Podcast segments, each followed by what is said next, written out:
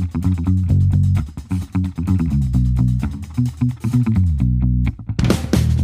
Herzlich willkommen, meine Damen und Herren, heute zu einer Sonderausgabe unseres Börsenpodcast Come On. Es dreht sich alles um die Aktie von Wirecard. Wir hatten zwar letzte Woche schon drüber gesprochen, aber dann hat die Financial Times nochmal nachgelegt und heute dann der, ja, die Antwort aus dem Hause Wirecard. Deswegen haben wir viele Fragen bekommen und deswegen greifen wir das Thema heute nochmal gesondert in einem Podcast auf. Und das tun wir mit Markus Weingran und Andreas Lipko. Andreas, heute gab es das Statement von Wirecard zu den Vorwürfen, die da in der Financial Times bei diesen beiden Online-Berichten aufgekommen sind. Für dich das Thema erledigt? Hat Wirecard ausreichend geantwortet? Ja, zumal ich sag mal so, das ist ja eine ganz schöne Räuberpistole, die wir hier gesehen haben. Das ging ja wirklich letzte Woche nach den Zahlen los. Ich denke, da hat es natürlich ein Unternehmen auch schwierig. Die Anschuldigungen, die da getätigt worden sind, sind ja nicht unbedingt neu. Wir hatten das ja bereits schon vor ein paar Jahren, dass hier auch wieder größere äh, Kritik an dem Unternehmen eben geübt, wo ausgeübt worden sind. Jetzt hat man eben wieder so ein bisschen diese alte Problematik hervorgehoben. Ich denke, das Unternehmen kann natürlich hier auch nur versuchen, dem so ein Stück weit entgegenzutreten und eben hier ähm, mehr Transparenz zu schaffen schaffen. Aber du hast ja sicherlich dann wesentlich bessere Informationen, weil du ja bei der äh, Pressekonferenz dabei warst. Was kannst du denn dazu sagen? Ja, ich, genau. Ich war jetzt bei der Telco, die Wirecard heute für 13 Uhr angesetzt hat, äh, war ich dabei, habe mir das Ganze angehört. Ja, sie sagen natürlich ähnliches wie auch heute früh in dem Statement, dass die Sache bekannt ist. Also ganz aus der Luft gegriffen waren die Vorwürfe jetzt nicht. Es gab wohl Unregelmäßigkeiten in Singapur oder Auffälligkeiten, will ich jetzt mal sagen. Unregelmäßigkeiten waren es ja nicht, weil man hat heute auch nochmal betont, da ist nichts dran. Die beauftragte Kanzlei in Singapur hat in alle Richtungen ermittelt und hat nichts gefunden. Wirecard, der Vorstand, hat äh, gesagt, dass äh, in Kürze das Ergebnis dieser Untersuchung erwartet wird und dann auch von Ihnen sofort an den Markt publiziert wird. Er hat gesagt, das Beispiel ist äh, gut dafür geeignet zu zeigen, dass eben diese Legal- und Compliance-Abteilung von Wirecard gut funktioniert. Da arbeiten über 20 Leute, das wurde auch nochmal betont, die weltweit hier die ganzen Zahlungsströme von Wirecard, die da rumgehen, äh, kontrollieren. Und da ist eben so eine kleine Auffälligkeit gewesen, aber da war wohl eben nichts dran. Seit Mai wissen die beiden Vorstände von dem Vorfall und haben natürlich dann irgendwann jetzt auch die Behörden informiert und haben alles Mögliche getan die Frage zum Beispiel, ob sie wissen, äh, ob der, welcher Mitarbeiter betroffen ist und ob der noch im Unternehmen arbeitet, konnten die Vorstände auch nicht sagen, weil das eben Compliance-Abteilung ist und die dürfen auch die Vorstände nicht informieren. Die haben also da ermittelt. Deswegen weiß man nicht genau, ob der Mensch, der jetzt da betroffen ist, äh, überhaupt noch im Konzern arbeitet. Das werden wir vielleicht dann erfahren, wenn äh, das äh, abschließende Ergebnis der Untersuchung kommt. Wichtigster Punkt für mich, äh, Box Brown hat nochmal darauf hingewiesen, dass er aktuell keine Auswirkungen auf das operative Geschäft sieht durch diese Berichterstattung. Und das ist wohl das Wichtigste. Er hat nochmal betont, er war, erwartet ein äh, starkes Jahr 2019, wie auch schon bei den vorläufigen Zahlen veröffentlicht. Also da gab es ja auch so einen kleinen Ausblick. Also Wirecard darum bemüht, wieder hier den Druck aus dem Markt zu nehmen. Aber er hat eben auch gesagt, der Vorstand, dass es schon auffällig ist, welche Kursreaktionen diese zwei Artikel hervorgerufen haben. Und das ist für ihn so ein bisschen äh, leicht unverständlich. Kannst du es verstehen, dass es dann direkt so extrem in den Keller geht? Ja, wir haben ja so ähnliche Kursbewegungen bereits schon mal auch bei den Volkswagen-Aktien gesehen, aber da war ja auch eine ganz andere eine Sondersituation und das ist es halt wieder. Ne? Wenn Sondersituationen im Endeffekt an den Börsen bei Unternehmen eben stattfinden, dann kommt es eben zu hohen Volatilitäten und die verschrecken dann eben auch den einen oder anderen eher äh, konservativen Investor, der natürlich sagt, hey, ich will keine Aktie bei mir im Depot haben, die eben mal eine Tagesschwankung von 15 oder 20 Prozent hat. Demzufolge sind auch viele Investoren ausgestiegen, die eigentlich konservativ sind und die eben auch gesagt haben, okay, äh, oder vielleicht auch gar nicht an den Gerüchten unbedingt glauben, sondern die treten dann erstmal zur Seite, warten, bis sich die Wogen wieder glätten und müssen dann sogar im Zweifel, wie man es vielleicht heute gesehen hat, teurer einsteigen. Und das ist eben so ein bisschen das Schlimme daran. Das ist halt diese Frage mit der Nervosität. Ne? Wie reagiert man da? Es ist gut, wenn man es einfach mal aussitzt, weil man selber davon überzeugt ist, dass eben an den Vorwürfen nichts dran ist, oder zieht man die Reißleine und steigt dann beim Unternehmen aus, was hier eigentlich nur so, sagen wir mal, in Anführungsstrichen so eine kleine, eine kleine Opferrolle gedrängt wurde, um den Kurs jetzt natürlich noch ein bisschen so nach unten zu drücken.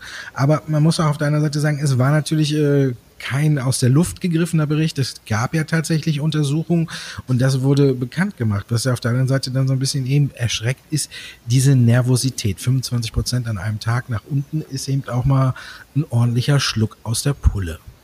Ja, hier muss man natürlich Ja, hier muss man natürlich auch ein Stück weit sehen, es handelt sich halt um einen Finanzdienstleister. Und wenn man da natürlich ein Stück weit äh, Probleme eben zum Beispiel in Richtung Geldwäsche, in, in, in Richtung äh, Manipulation dann eben hat, da sind, da liegen die Nerven einfach blank. Wir haben aus der Krise 2007, 2008 und alles, was danach äh, geschah, im Endeffekt ja auch äh, gelernt. Und demzufolge sind dann die Marktteilnehmer ein Stück weit nervös. Also nachvollziehen kann man schon, aber ich finde die Frage von dir eigentlich auch sehr interessant. Soll man so eine Situation aussitzen oder nicht? Und ich glaube, da sind einfach ganz klar zwei Lager im Markt die einen, die sagen, ich halte es durch, ich glaube an die Fundamentaldaten und dann eben das andere Lager, die wesentlich konservativer oder vorsichtiger äh, unterwegs sind, die eben sagen, nee, ich ziehe hier meinen Stop-Loss, wenn der erreicht ist oder ich setze meinen Stop-Loss, wenn der erreicht ist, dann verkaufe ich die Aktie, dann trenne ich mich von der Position und dann muss man natürlich auch so ein Stück weit danach mit den Konsequenzen leben und eventuell in die Röhre gucken. Ja, damit können wir auch mal auf so eine äh, Gretchenfrage kommen. Ne? Stoppkurs ja oder nein? Ich meine, natürlich haben viele einen Stop-Loss-Kurs gesetzt, äh, in der Hoffnung, dass man abgesichert ist. Aber wenn natürlich so ein Kursverfall kommt, wie wir ihn hier am Freitag oder am Mittwoch gesehen haben, dann nützt ja auch der beste Stop-Loss nichts. Dann schmeißt man ja die Dinger letztendlich irgendwie unlimitiert am Markt, weil zu dem Stop-Loss-Preis wird man die Aktie nicht los. Wollte ja keiner haben. Weder am Mittwoch noch am Freitag. Von daher könnten solche Situationen natürlich, wenn viele äh, konservative Anleger hier einen Stop-Loss gesetzt haben, äh, äh, die ganze Situation natürlich beschleunigen. Das ist natürlich die Frage, ist Wirecard überhaupt eine Aktie, wo man mit Stop-Loss äh, wirklich äh, im Depot arbeiten sollte oder nur im Kopf? Genau, und ich denke, dass du hast bereits schon gesagt, dass diese mentale Stop-Loss-Setzung eigentlich auch ein sehr interessantes Instrument ist. Oder man beschränkt sich eben auf den Schlusskurs, man schaut sich sozusagen dann eben die Tagesschwankung an oder beziehungsweise schaut sie ja gerade nicht an, fokussiert sich auf den Schlusskurs und würde dann am nächsten Tag agieren. Da hat man auch mal die, genau die Möglichkeit, über Nacht zu, darüber zu schlafen, beziehungsweise sich halt weitere Informationen reinzuholen. Alles hat seine Vor- und Nachteile. Es gibt hier mit Sicherheit keine Kardinallösung. Man kann hier nicht sagen, die und die Strategie ist die beste, weil auch selbst wenn man sich einen mentalen Stop setzt, die, der eine oder andere wird es kennen, dann wird der nicht unbedingt gezogen. Dann sagt man eben dann nochmal, ach, ich warte mal noch, das sieht ja gar nicht schlecht aus. Und im Endeffekt hat man dann aus dem Stop-Loss, einen konsequenten, den man sich gesetzt hat, eine Buy-and-Hold-Strategie äh, gemacht. Und das ist ja nicht das erste Mal, dass sowas passieren kann. Ja, das stimmt. Jetzt natürlich auch noch eine wichtige Sache, die der Vorstand äh, von Wirecard gesagt hat. Ähm, für ihn ist die Sache äh, abgehakt. Also kann man jetzt wirklich davon auch ausgehen, deiner Meinung nach, äh, dass die Sache vom Tisch ist? Kurze Schrecksekunde, jetzt die Aktie heute ja wieder deutlich im Erholungsmodus. Also kann man auch davon ausgehen, dass ein Großteil der Anleger jetzt das ganze Problem abgehakt hat? Also es gibt natürlich einen wesentlichen Unterschied zu den Short-Attacken, die wir ja aus dem Jahr 2016 gesehen haben. Da war es ja eher ein unbekanntes, kleineres Institut beziehungsweise Haus, was hier dann eben auf dem Busch getrommelt hat. Jetzt haben wir es hier wirklich mit dem Dickschiff der Finanzbranche zu tun. Wir haben es hier mit der Financial Times zu tun. Es wäre schon merkwürdig, sage ich, formuliere ich mal vorsichtig, wenn das es eben schon gewesen ist, wenn man eben aus Grund so einer kleinen Tatsache versucht, hier so einen riesen Elefanten im Endeffekt rauszumachen. Es könnte natürlich noch die ein oder andere Berichterstattung im Endeffekt nachfolgend kommen. Da muss man aber dann eben auch sehen, ähm, was für neue Argumente angeführt werden. Aber ich könnte mir natürlich vorstellen, wenn man weiterhin auf dieses Thema, auf dieses Thema Singapur rumreiten möchte, dass dann hier schon die Luft draußen ist und eventuell das Gröbste auch schon gesehen worden ist, sollten natürlich neue Vorwürfe oder ganz andere Themen angepackt werden. Dann kann es nochmal hoch hergehen. Ja, das stimmt. Ich könnte aber auch natürlich sein, äh, dass die Sache jetzt irgendwo doch ein großes Stück weit abgehakt ist, weil ich glaube, ähm, die Financial Times hat hier so eine kleine Lücke gefunden, wo Wirecard selber auch so ein bisschen unglücklich vorgegangen ist. Vielleicht wäre es vom Unternehmen auch gut gewesen, äh, das selber vorher äh, zu kommunizieren, dass Ermittlungen da irgendwie eingeleitet worden sind. Dann hätte man vielleicht auch ein Stück weit mehr Vertrauen geschaffen. Die Financial Times, sage ich mal, hat hier so eine kleine Lücke im Unternehmen ausgelotet. Wirecard wäre wahrscheinlich erst an die Öffentlichkeit gegangen, wenn man äh, hätte sagen können, okay, Thema abgehakt, wir haben nichts gefunden, Vorwürfe unberechtigt. Und äh, ja, bevor das eben geschehen ist, ist, ist die Financial Times mit ihrer Berichterstattung quasi dazwischen geplatzt, hat Unsicherheiten hervorgerufen. Klar, man weiß, Geschäftsmodell von Wirecard wird immer von vielen so ein bisschen angezweifelt als intransparent und da kann man nicht genau reingucken. Ist natürlich ein gefundenes Fressen gewesen. Aber wenn jetzt hier jetzt zum Schluss dann die Transparenz, äh, sage ich mal, in der Hinsicht siegt, dass Wirecard eben in den nächsten Tagen und Wochen hier Aufklärungsarbeit leistet und sagt, äh, was die Untersuchungen ergeben haben. Sie haben nochmal darauf hingewiesen, dass eben die Kanzlei da in Singapur in alle Richtungen ermittelt hat und nichts gefunden hat. Also von daher ähm, dürfte vielleicht mit einem Abschlussbericht von Wirecard wieder ein bisschen äh, oder ein Stück weit Vertrauen in die Aktie zurückkommen. Ja, zumindest ist Transparenz jetzt da. Also man hat dieses Thema aufgearbeitet. Ich denke, es ist natürlich für Unternehmensführung, fürs Man für Management immer schwierig, genau draus auszuwählen oder auszuakkoren, welches Thema wie kommuniziert werden soll. Wahrscheinlich hatte man hier wirklich nicht so stark den Fokus drauf, hat sich eher auf die Zahlenberichterstattung eben fokussiert und hat dieses Thema so ein bisschen dann eben auch vom, äh, vom, vom Tisch fallen lassen. Das ist denen natürlich jetzt in dem zufolge leider auf den Fuß gefallen und auch nicht nur den, dem Management, sondern natürlich auch den Aktionären. Ich denke, vielleicht hat, kann man hier auch für die Zukunft lernen, würde dann die Kommunikation dahingehend wesentlich früher in Gang treten. Das könnte zumindest hoffnungsvoll gesagt werden.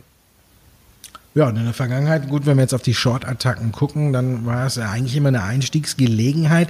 Jetzt kehrt so ein bisschen Ruhe rein. Wer gestern oder so schon mal wieder eingestiegen ist, kann ja heute sich schon über einen ganz guten Gewinn erfreuen. Also ich denke mal, jetzt Nerven sind trotzdem immer noch gefragt, wenn man sich entscheiden würde, einzusteigen. Oder wie siehst du es?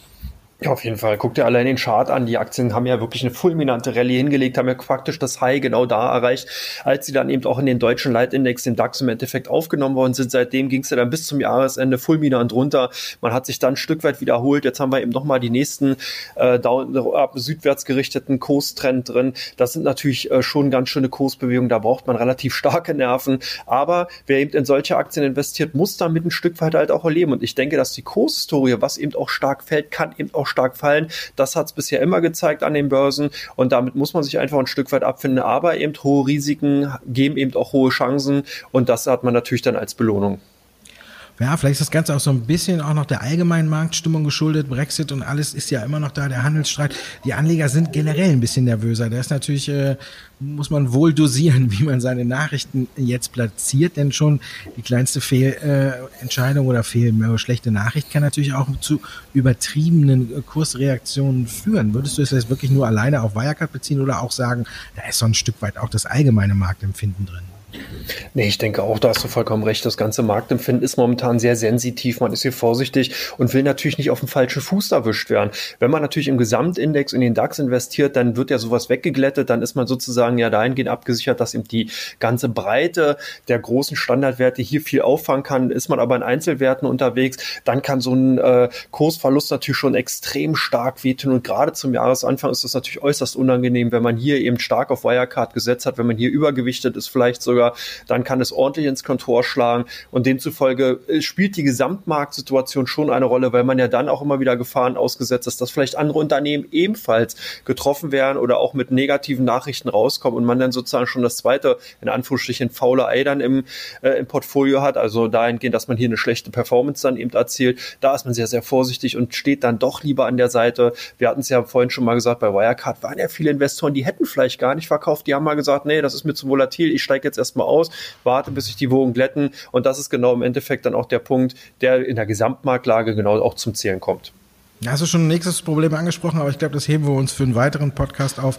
Wie sinnvoll ist es eben in dem breiten Markt, sprich eventuell über einen ETF oder über einen Fonds zu investieren, als für, zu versuchen, sich selber aus dem einzelnen Index die Rosinen rauszupicken. Ne? Aber ich glaube, da sprechen wir ein andermal drüber. Zurzeit kann man sagen, äh, bei Wirecard glätten sich wieder ein bisschen die Wogen und die Anleger können ein bisschen wieder ihre Nerven schonen, sofern sie denn äh, noch investiert sind. Oder siehst du es anders? Nee, es ist genauso. Momentan zumindest ist zu erwarten, dass das Gröbste erstmal vorbei ist. So würde ich jetzt zumindest abschätzen. Wie gesagt, gucken, wie eben hier die Berichterstattung, wie eben die Financial Times nachlegt, ob sie überhaupt nachlegt und was da noch kommt. Aber zumindest die Agenda oder beziehungsweise der Punkt Singapur könnte da eigentlich geschlossen sein. Genau. Und auch Wirecard hat gesagt, sie glauben nicht an die Whistleblower-Story. Ja, also wird es vielleicht auch ein bisschen schwierig für die FT nochmal nachzulegen. Sie haben da eine Situation genutzt, haben gut ihren Namen präsentiert äh, ja, und Wirecard hat ein bisschen gelitten. Alle äh, haben ein Stück weit was abbekommen und jetzt müssen wir gucken, wie es weitergeht. Ich denke auch, dass sich das Ganze wieder ein bisschen erholt. Dankeschön, Andreas, dass du für Zeit für uns hattest für so einen kurzen Sonderpodcast. Ich denke, Donnerstag sind wir dann wieder mit den normalen Zuschauerfragen wieder da und machen die nächste Ausgabe, oder? Auf jeden Fall, Markus, da freue ich mich auch schon drauf. Ich denke auch, das war einfach notwendig, dass wir über dieses Thema sprechen. Es regt ja doch viele Gemüter und vor allen Dingen sind bestimmt viele Retail-Kunden, viele Privatanleger dabei und natürlich auch viele User und Kunden eben von Investoren von Comdat. Und ich glaube, das ist einfach unsere Pflicht gewesen. Ja, so ist auch. Dankeschön, Andreas. Dank dir, Markus. Und wir hören uns am Donnerstag wieder, meine verehrten Damen und Herren.